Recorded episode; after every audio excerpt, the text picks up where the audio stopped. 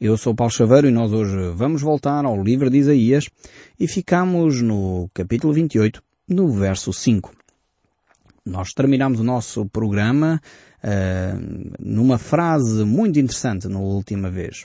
Nós ficamos na expressão naquele dia. Esta expressão, naqueles que já nos têm acompanhado nos nossos programas, sabem que nos transporta para um período futuro. Isaías utiliza esta expressão naquele dia para nos mostrar aquilo que vai acontecer em termos futuros. As profecias que vamos encontrar neste capítulo 28 até o capítulo 35 são uma secção eh, que realmente vai trazer profecias acerca do futuro a médio e longo prazo. Então vejamos esta expressão no verso 5. Naquele dia, naquele dia, o Senhor dos Exércitos será a coroa de glória e o formoso diadema para os restantes do seu povo. Então começamos com esta expressão naquele dia. Naquele dia transporta-nos de novo para o dia do Senhor, para um tempo futuro. E este tempo futuro é o dia de glória, o dia de coroa, um dia de grande alegria para o seu povo, para este restante do seu povo.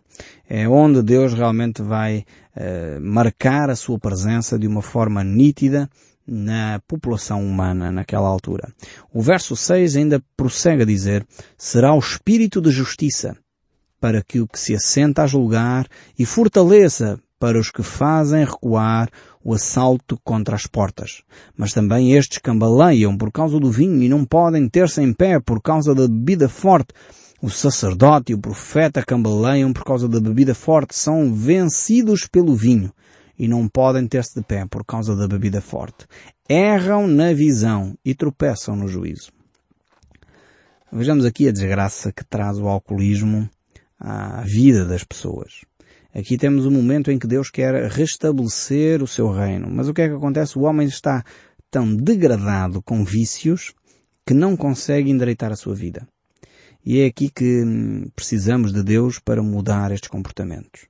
Há muitos grupos de autoajuda espalhados pelo país e eu creio que se nós entendêssemos os malefícios efetivos uh, que o alcoolismo traz à nossa nação, os prejuízos, quer económicos, uh, quer financeiros, quer até a nível emocional, quer até a nível de saúde pública, acidentes de trabalho, maus tratos nas famílias, acidentes nas estradas, realmente se nós contabilizássemos o prejuízo que é o alcoolismo no nosso país, nós chegaríamos a uma fatura extremamente elevada.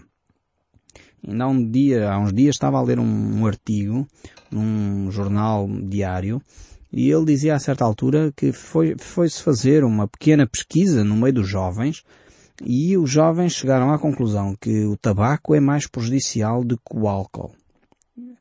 Por um lado é interessante eh, a pesquisa perceber a sensibilidade que os jovens já têm para o problema do tabaco e o problema do alcoolismo. Mas o grave é, é, é os jovens não entenderem que o álcool prejudica seriamente a saúde a médio e longo prazo. E infelizmente assistimos a situações aberrantes. Vamos às festas uh, da, da, queima das fitas, por exemplo, de, das faculdades, pessoas que supostamente serão líderes da nossa nação, pessoas que estão a estudar para ser médicos, advogados, engenheiros, arquitetos, psicólogos, psiquiatras, eh, gestores de empresas, jornalistas. Vamos à festa da final do curso, a chamada queima das fitas, e é horrível o que acontece ali. Jovens com vinte e poucos anos a entrarem como alcoólico, a irem parar ao hospital inconscientes porque beberam em excesso onde é que a nossa nação vai parar? Isto choca-me, desculpem a minha sinceridade e a minha transparência para convosco, mas fico horrorizado de perceber que os líderes desta nação vivem embriagados. Muitas vezes embriagam-se até com o poder, que é outro tipo de embriaguez que eu não vou falar aqui. Mas o embriagar com álcool, com drogas, retira a pessoa do sério. Faz com que a pessoa não tenha consciência do que está a fazer. Não seja uh, totalmente responsável, ainda que tenha que ser responsabilizado, mas não é totalmente responsável pelo que está a acontecer porque ele não se controla. E, além dos problemas de ordem espiritual. Eu já nem queria entrar por aí.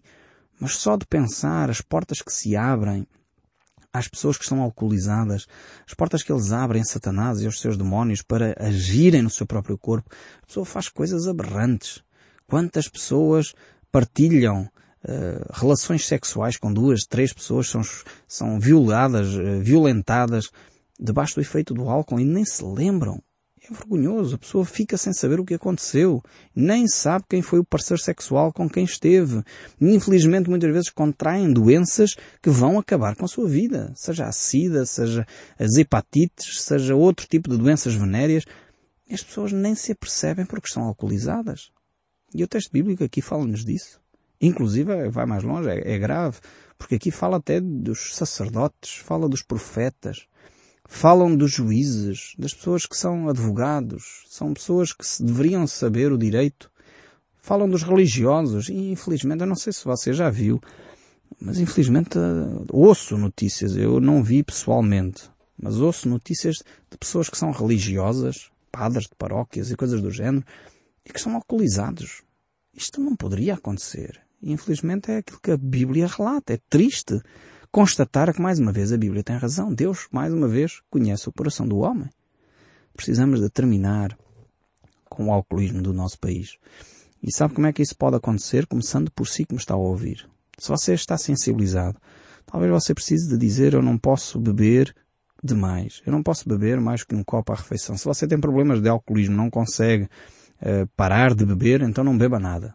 É preferível assim. Se você não consegue parar de beber, não beba nada.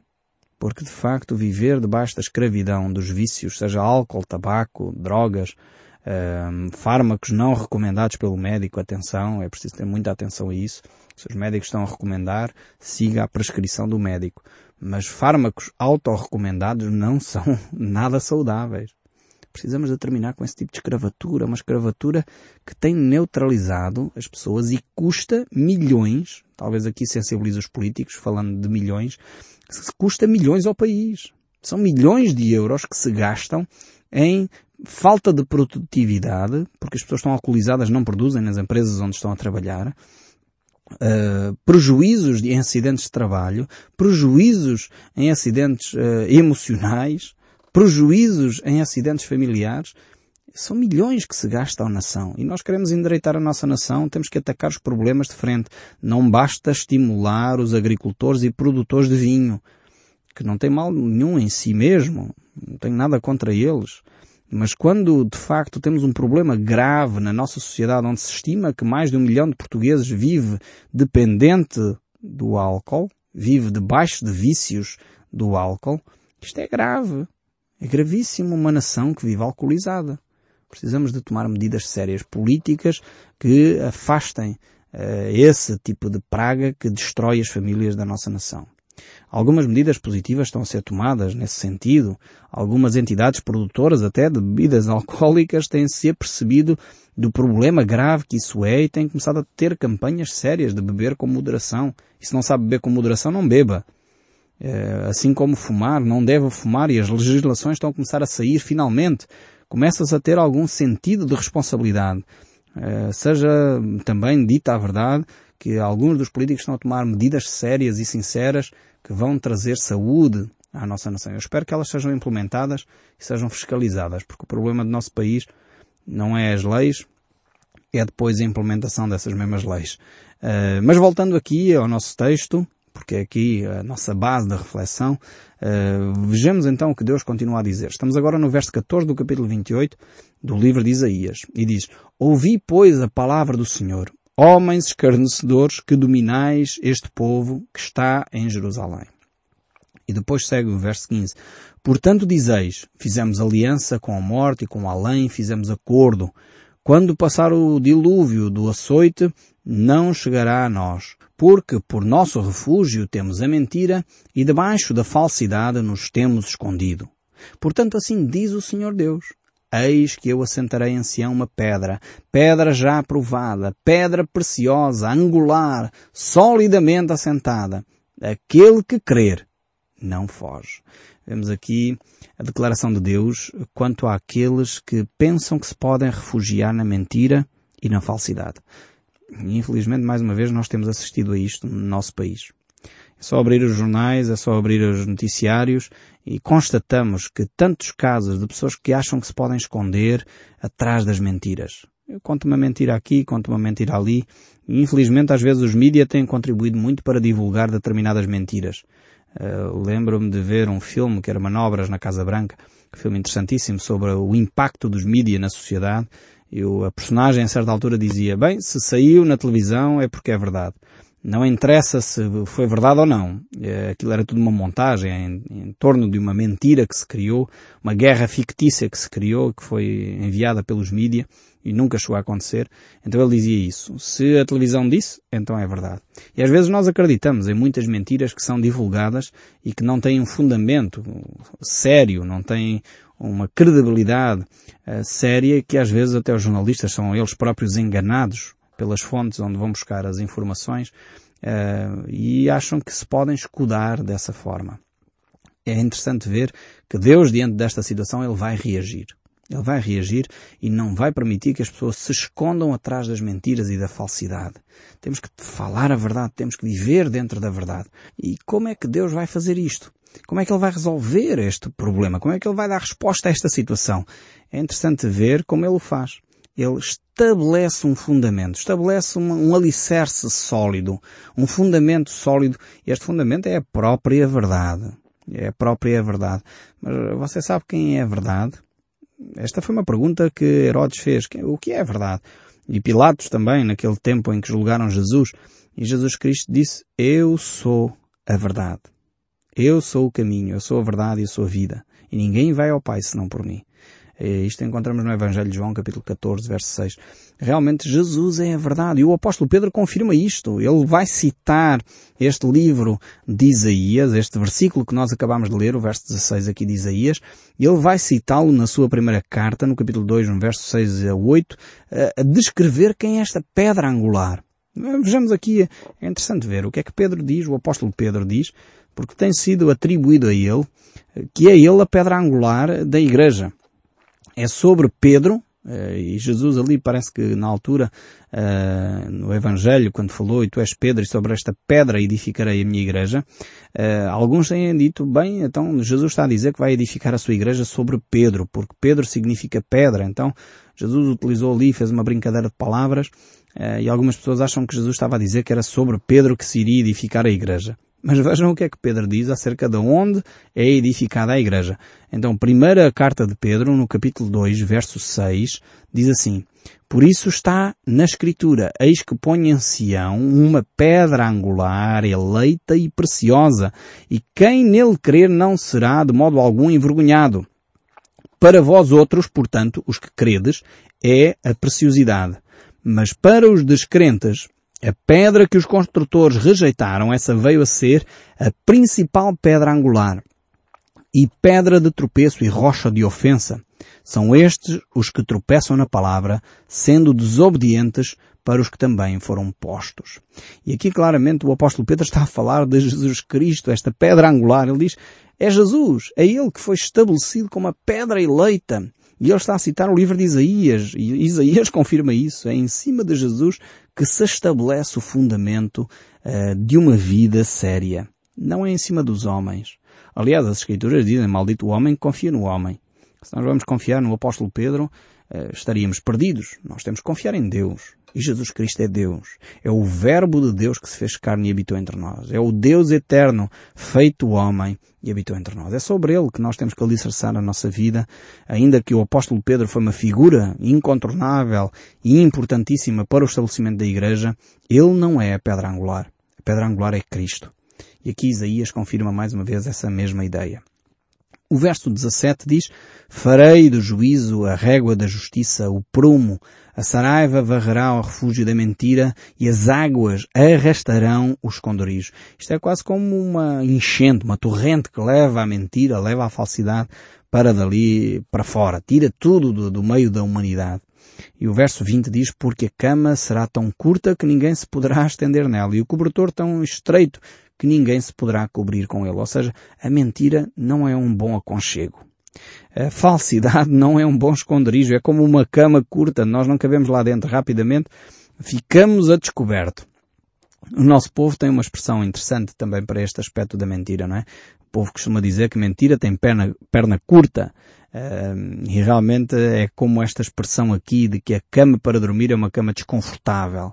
A mentira não é um bom lugar para nós ficarmos. Se você está a experimentar isso na sua vida, a mentira, eu sugiro pela palavra de Deus e em nome de Jesus, você declara a verdade. Abandona a mentira. Fala a verdade, assuma as consequências. Viva essa verdade que tem de ser vivida em frente com coragem, porque vale a pena deitar-se numa cama mais confortável, tapar-se com um cobertor mais, mais adequado do que tapar-se com a mentira e falsidade. Estamos então no capítulo 28, verso 28. Vamos continuar. E diz assim, acaso é esmiuçado o cereal? Não. Um lavrador nem sempre está a debulhar, nem sempre está a fazer passar por cima dela a roda do seu carro ou os seus cavalos. Isto aqui é uma, uma frase lógica, quer dizer, não, não vamos estar sempre a bater eh, em ferro frio, como diz o povo. É quase esta mesma ideia. E o verso 1 do, do capítulo 29 segue a seguir. Ai de Jerusalém, o altar de Deus e a cidade onde o rei Davi armou o seu acampamento. Deixei passar alguns anos com as suas festas religiosas, e então Deus castigará a cidade que os chama o altar de Deus. E os seus moradores chorarão e se lamentarão. A cidade ficará parecendo um altar coberto de sangue. Deus está a dizer aqui que não é um Deus que está sempre a malhar o trigo, a sempre a bater e a constantemente a castigar. Não, Deus dá espaço e nós temos que fazer as nossas opções. E Deus espera que nós façamos as opções certas. Mas ao mesmo tempo, Deus, apesar de nos dar espaço para nós errarmos, Ele vai julgar. Ele vai eh, trazer juízo quando nós fazemos as opções erradas. Não é para nos assustar, mas é para nos alertar que Ele é um Deus que não está a dormir. É um Deus que não dorme. É um Deus que pode não estar a punir-nos neste momento. E alguns dizem, ah, Deus não existe. Deus não existe porque eu agora faço o que me apetece e, e agora ainda não caiu um raio nenhum em cima de mim. Porque se Deus existisse, Ele acabava já comigo. Pois, isso é só manifesta que Deus existe e é um Deus de amor. É um Deus de paciência, não é um Deus que não existe. Às vezes depois quando a pessoa começa a viver o juízo de Deus, quando começa a viver o sofrimento fruto das consequências daquilo que semeou, a pessoa muitas vezes, você já deve ter ouvido esta expressão, ah, mas que mal é que eu fiz a Deus, estou a sofrer tanto. Pois, se calhar fez mesmo várias coisas que estavam erradas. Quando uma pessoa começa por fumar logo muito cedo, depois contrai um cancro no pulmão, uh, e depois diz, ok, que mal é que eu fiz a Deus? Pois a Deus você não fez, mas o seu corpo fez muito. E, e a Bíblia diz para nós tomarmos conta do nosso corpo. Quando você bebe em excesso, e depois tem uma cirrose hepática, pois claro, é óbvio que está a fazer mal ao seu corpo, está a colher aquilo que você semeou. E muitas vezes, apesar de não sermos condenados de imediato, eh, não, Deus não intervém logo e não acaba com o nosso pecado, no entanto, Deus não deixa que as coisas passem em branco. Eu lembro-me de uma situação de um jovem que viveu uma vida imoral em termos sexuais e contraiu SIDA e eu acompanhei-o nos seus últimos dias. E de facto ele dizia, eu sei que Deus me perdoou os meus pecados, mas ao mesmo tempo eu gostaria que ele me tivesse tirado, ele tinha além de SIDA, hepatite A e B, enfim, é uma, uma situação de doença bastante grave, e ele dizia, eu sei que Deus perdoou os meus pecados, a minha imoralidade, o ter tido muitos, muitas parceiras sexuais, mas eu gostaria que Deus me curasse. Mas mesmo Deus não curando, eu percebo que isto é a consequência do meu pecado. Deus perdoou, mas Ele não removeu a consequência do pecado. E foi o facto. Aquele jovem morreu uh, alguns meses depois de eu o conhecer, morreu de uma forma dolorosa, ainda que Deus o perdoou e certamente o recebeu nos seus braços na eternidade. Muitas vezes Deus permite que as consequências continuem. Eu espero sinceramente que você ainda esteja a tempo de alterar os seus comportamentos, a sua vida, para não colher aquilo que está a semear. E às vezes Deus é tão gracioso que não deixa que nós soframos as consequências. Ele remove até as consequências. Mas é necessário que nós nos arrependamos uh, verdadeiramente daquilo que estamos a viver. Voltando aqui ao capítulo 29, o verso 3 prossegue. Deus enviará um exército para atacar a cidade. Os soldados inimigos a cercarão e levantarão rampas de ataque contra as muralhas. A cidade será arrasada. Os seus moradores ficarão caídos no chão. Voltarão como se fossem espíritos, cochichando e murmurando como fantasmas. Aqui Deus está de facto a trazer a reflexão à nação de Israel. Eles dizem, preparem-se porque se vocês continuarem neste caminho, vai ser um caminho terrível. E mais uma vez o profeta apresenta aqui a profecia que tem um cumprimento imediato e teve um cumprimento imediato com a nação da Assíria, mais tarde com a nação babilónica que invadiu a nação de Israel, mas também apresenta um campo e um período futuro, quando Cristo vier para libertar a sua nação. E veja o que acontece a seguir. Por isso é que ele tem aqui este paralelo entre o momento imediato e o momento futuro. E diz, e de repente, num instante, Eterno, Todo-Poderoso, atacará os inimigos. Então temos aqui o transportar de uma situação do, do, momento imediato da profecia que iria acontecer pouco tempo depois e aquilo que vai acontecer num futuro em que Cristo vai estabelecer o seu reino aqui na Terra. Deus vem e num instante o Todo-Poderoso neutralizará aqueles que estão a tentar prejudicar os filhos de Deus. Com trovões, terremotos, estrondos, com ventanias, tempestades, fogo devastador, e eles, uh, ele o fará, os inimigos virão um pó fino, eles serão como a palha que o vento carrega. Ai dos inimigos que estiverem atacando o altar de Deus. Todos os exércitos que estiverem cercados na cidade com rampas de atacar desaparecerão como se fosse um sonho ou uma visão. Todas as nações que atacarem o Monte Sião serão como um homem faminto que sonha, que está comendo e acorda ainda com fome. Serão como uma pessoa sedenta que sonha, que está bebendo água e acorda ainda com sede.